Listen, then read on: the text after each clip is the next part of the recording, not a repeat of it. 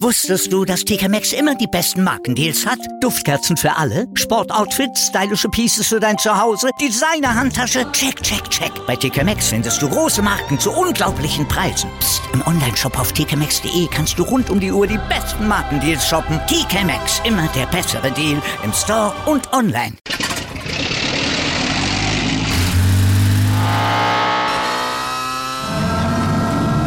Von 0 auf 100. Aral feiert 100 Jahre mit über 100.000 Gewinnen. Zum Beispiel ein Jahr frei tanken. Jetzt ein Dankeschön, rubbellos zu jedem Einkauf. Alle Infos auf aral.de.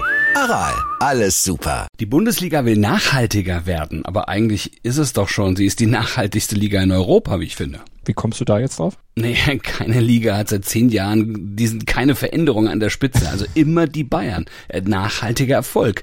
Äh, das kann man ja wohl nicht anders definieren, oder? Nee, das stimmt. Aber eigentlich meint die Liga natürlich mit Nachhaltigkeit eher was anderes. Aber dein Ansatz umfasst gleich zwei unserer heutigen großen Themen. Also DFB und DFL, die bemühen sich tatsächlich äh, nachhaltiger zu werden, also klimaneutraler zu werden, stoßen dabei aber auf einige Probleme und Konflikte Sie würden sicherlich auch der Dominanz der Bayern gerne Einhalt gebieten, aber da haben sie auch ein Problem, nämlich dass die Bayern irgendwie was dagegen haben. Kann ich mir gar nicht erklären, warum, aber sie haben's und da gucken wir auch gleich mal drauf und wir gucken auf die großen Probleme der Sportförderung in Deutschland. Und wir sagen schönen guten Morgen, ihr lieben. Zustand, jetzt den ersten Sportpodcast des Tages, unterstützt wie immer vom Sportinformationsdienst, dem SED, mit mir Andreas Wurm. Und mit mir, mit Malte Asmus. Und wir würden uns auch am heutigen, was haben wir da heute, Mittwoch freuen, wenn ihr uns liked, besternt, rezensiert und natürlich abonniert und weiter sagt, dass man uns überall hören kann, werktags, aber auch am Wochenende, könnt ihr gerne nachhören, also überall, wo es Podcasts gibt und dass wir immer noch der Podcast sind, vielleicht auch der einzige Podcast, so genau weiß ich das gar nicht, aber wir sind auf jeden Fall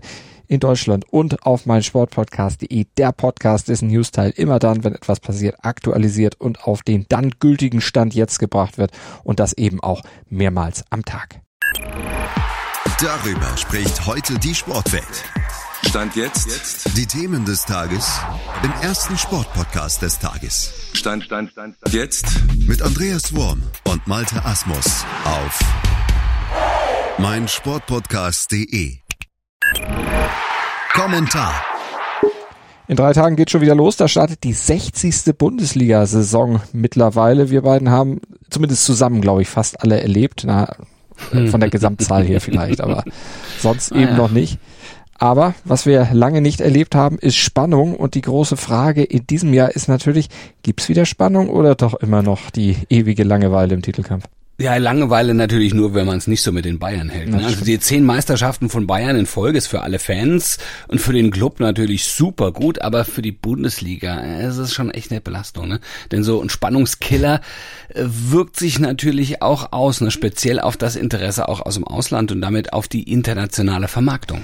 Jetzt hatten ja zumindest vorübergehend Anfang des Sommers viele geglaubt, dass es vielleicht in der Saison dann doch mal anders werden würde, also dass die Konkurrenz tatsächlich mal was entgegenzusetzen hätte. Borussia Dortmund hat ja auch dann zwar Erling Haaland verloren, aber ja doch richtig aufgerüstet mit Haller, mit Aller, mit Süle, mit Adeyemi, Schlotterberg, Özkan das hat schon mal aufhorchen lassen, aber nicht nur die schwere Erkrankung von Aller hat die Euphorie dann wieder je gebremst. Und äh, auch von den hochgehandelten Leipzigern und Leverkusener ist ja Stand jetzt auch der große Wurf wohl nicht zu erwarten. Ja, aber der größte Euphorie-Killer sind natürlich die Bayern selber, ne? Denn die haben den Einkaufstrip vom BVB mal eben ganz schnell gekontert. Ja, wenn man's kann. Sadio Mané, Ryan Cravenberg, Matthijs de Licht und äh, Mathis Tell, ordentlich haben sie da was rausgehauen. Ne? Also an Geld, aber auch äh, Spieler einfach da. Das, das, das, das sind schon echte Kapazitäten, aber mhm. man kann den Bayern natürlich da keinen Vorwurf machen. Ne? Die schöpfen einfach die Möglichkeiten erfolgreich aus, machen ihre Hausaufgaben und sie sind dadurch einfach fast immer mindestens einen Schritt der Konkurrenz voraus. Und das werden sie wohl auch in diesem Jahr wieder sein. Das hat zumindest der Supercup gegen Leipzig ja noch nicht bewiesen, aber zumindest mal in die Richtung gezeigt. Erste Halbzeit haben sie ja Leipzig völlig auseinandergenommen und damit eigentlich schon mal klar gemacht. Also der Titel 2023 geht auch ohne Weltfußballer Robert Lewandowski natürlich nur über die Bayern. Top-Thema Wir haben es eingangs schon gesagt, DFB und DFL bemühen sich ja um mehr Nachhaltigkeit im deutschen Fußball. Es gibt Aktionsspieltage wie diesen Aktionsspieltag Klimaschutz jetzt im DFB-Pokal. Es gibt ein Nachhaltigkeitsforum und bei der Lizenzierung wird ja auch auf das Thema Nachhaltigkeit mittlerweile sehr geachtet. Trotzdem angesichts dieser drohenden Energiekrise jetzt durch den Ukraine-Krieg und einer Fußball-WM in Katar mit ganz viel fragwürdigen Geschichten drumherum, da bleiben einige Zielkonflikte.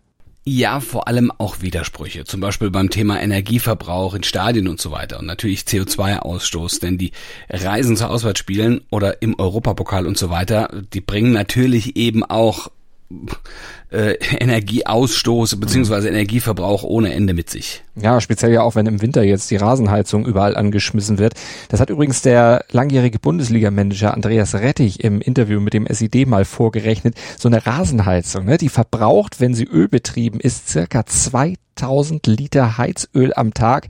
Das ist, wenn man es mal vergleicht, das ist so viel wie ein Einfamilienhaus im ganzen Jahr. Ja, das ist absolut heftig. Aber Herr Rettich, da scheint im Moment zu viel Zeit zu haben. Ne? Hätte, hätte ihn zu aktiven Managerzeiten, hätte ihn das nicht gejuckt. Ja, doch, ich glaube schon, aber er hätte keine ja? Chance gehabt, also? irgendwas zu tun. Also er ist ja, ja schon immer das, das, das gute genau. Gewissen der Bundesliga gewesen. Aber ja, ja, genau. Ja, ja, ja richtig. Also der, ähm, er kann sich ja mal mit einer Taschenlampe auf die Flutlichtmasken stellen. Ne? Aber die verbrauchen ja auch richtig ordentlich Energie. Die müssen ja laufen weil es eben dann im Herbst, Winter früh dunkel wird. 2019 mhm. hat zum Beispiel die Klimaschutzberatung ähm, CO2 OL ausgerechnet, dass ein Bundesliga-Spieltag rund 120 Tonnen CO2 produziert. Das ist so viel wie zehn Bundesbürger in einem ganzen Jahr. Da müssen die Vereine, da muss die Liga umdenken, beziehungsweise sich Alternativen suchen und mhm. aufrüsten. Ja, und da reicht's nicht aus, dass DFB und DFL jetzt an Aktionsspieltagen den Anstoß mal um eine Minute nach hinten legen, um mit Durchsagen über Klimaschutz zu informieren. Das ist nett, aber ja, der Fußball muss insgesamt vorangehen, nicht nur mit Worten, sondern eben auch mit Taten. Alles andere wäre dann wirklich nur Greenwashing eines eigentlich umweltschädlichen Business. Das ist ja das, was auch viele Kritiker dann nicht zu Unrecht auch anmahnen. Naja, spinnen wir es jetzt weiter, ne? Vor allem, wenn man im Winter in Katar während der Spiele und darüber hinaus die Stadien mit Klimaanlagen einfach beballert, um halbwegs hm. erträgliche Temperaturen für die Spieler zu schaffen. Ja, stimmt, klar. Also der Fußball bemüht sich, das muss man sagen, sicher. Es gibt da ganz viele Ansätze, diesen Problemen auch zu begegnen. Jetzt speziell in der Bundesliga in Katar ist den Leuten das egal. Aber manche Bundesliga-Clubs haben hier sogar eigene Wälder, haben Solaranlagen auf den Dächern ihrer Arenen oder sie engagieren sich dann auch beim Thema E-Mobilität. Aber Stand jetzt ist es einfach so, dass das Kerngeschäft der Clubs, also der Fußball in seiner Durchführung trotzdem umweltschädlich ist und Stand jetzt wohl auch noch länger, etwas länger so bleibt. Heute in der Sportgeschichte. Ein Stadion mit Solar. Das war 1954 noch völlig undenkbar. Das äh, Wankdorf-Stadion in Bern, der Ort, an dem ja eines der größten Kapitel der deutschen Fußballgeschichte geschrieben wurde. Wie gesagt, 1954 war das. Aber 47 Jahre nach dem Wunder von Bern, da war dann auch dieses Stadion nur noch eine schöne Erinnerung. Ja, denn am 3. August 2001 wurde die traditionsreiche Spielstätte abgerissen. Sie wurde gesprengt, sie musste abgerissen werden, denn der Bau war nicht mehr zeitgemäß, vor allem die Elektrizität, die war nicht mehr sicher.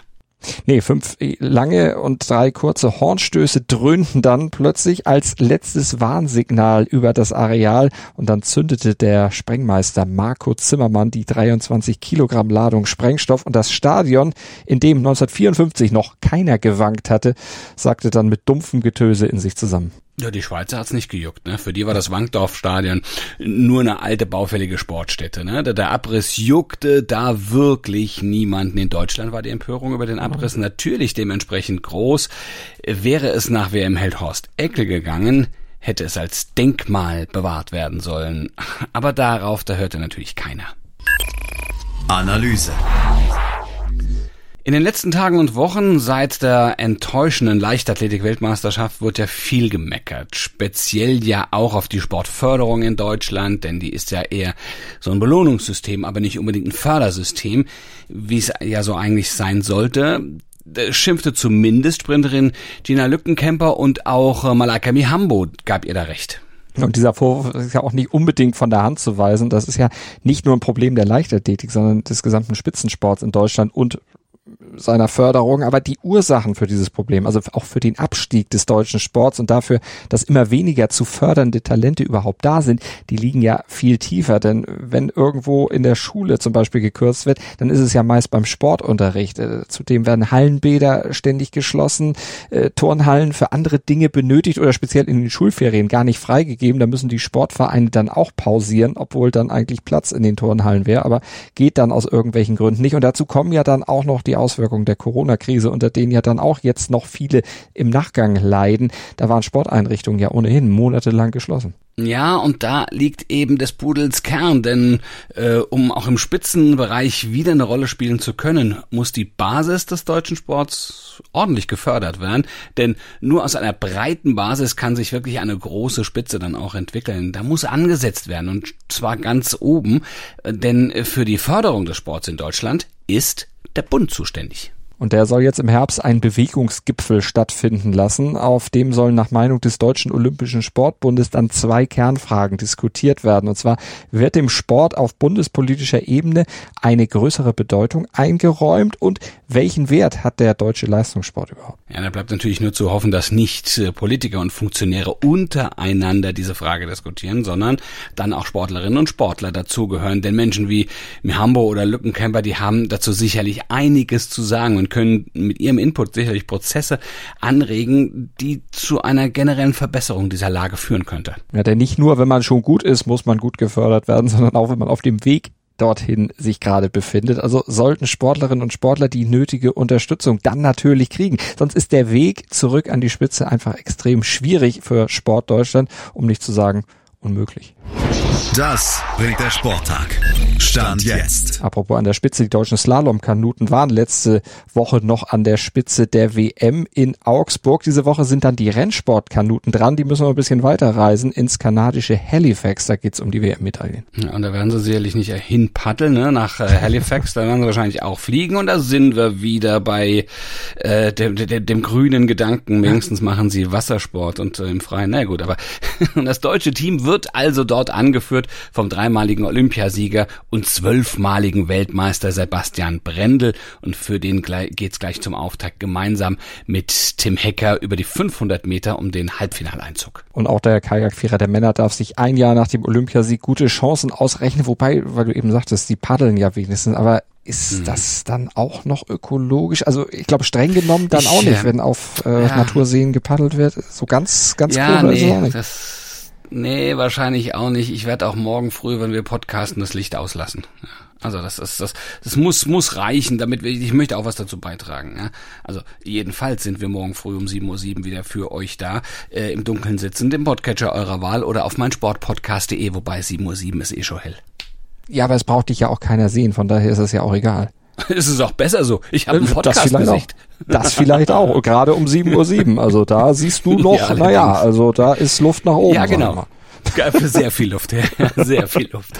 Bei mir allerdings auch. Aber das soll euch nicht groß stören. Ihr sollt uns trotzdem abonnieren und auch bewerten. Also nicht uns und vor allen Dingen nicht unser Aussehen morgens um 7.07 Uhr äh, uns reicht, wenn ihr unsere Stimmen und die Inhalte, die wir besprechen, bewerten würdet. Und dann äh, würde ich sagen, dürft ihr morgen uns auch gerne wieder bewerten. Ich hoffe, wir hören uns. Dann bis dahin sagen wir Gruß und Kuss von Andreas Wurm und Malte Asmus.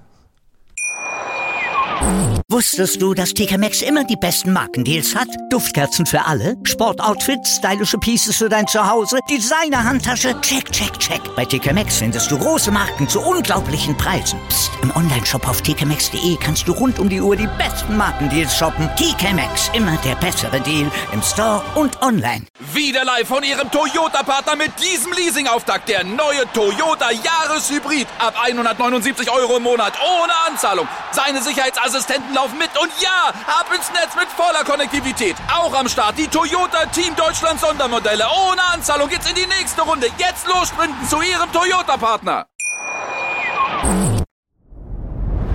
Dir hat dieser Podcast gefallen? Dann klicke jetzt auf Abonnieren und empfehle ihn weiter. Bleib immer auf dem Laufenden und folge uns bei Twitter, Instagram und Facebook. Mehr Podcasts aus der weiten Welt des Sports findest du auf meinsportpodcast.de.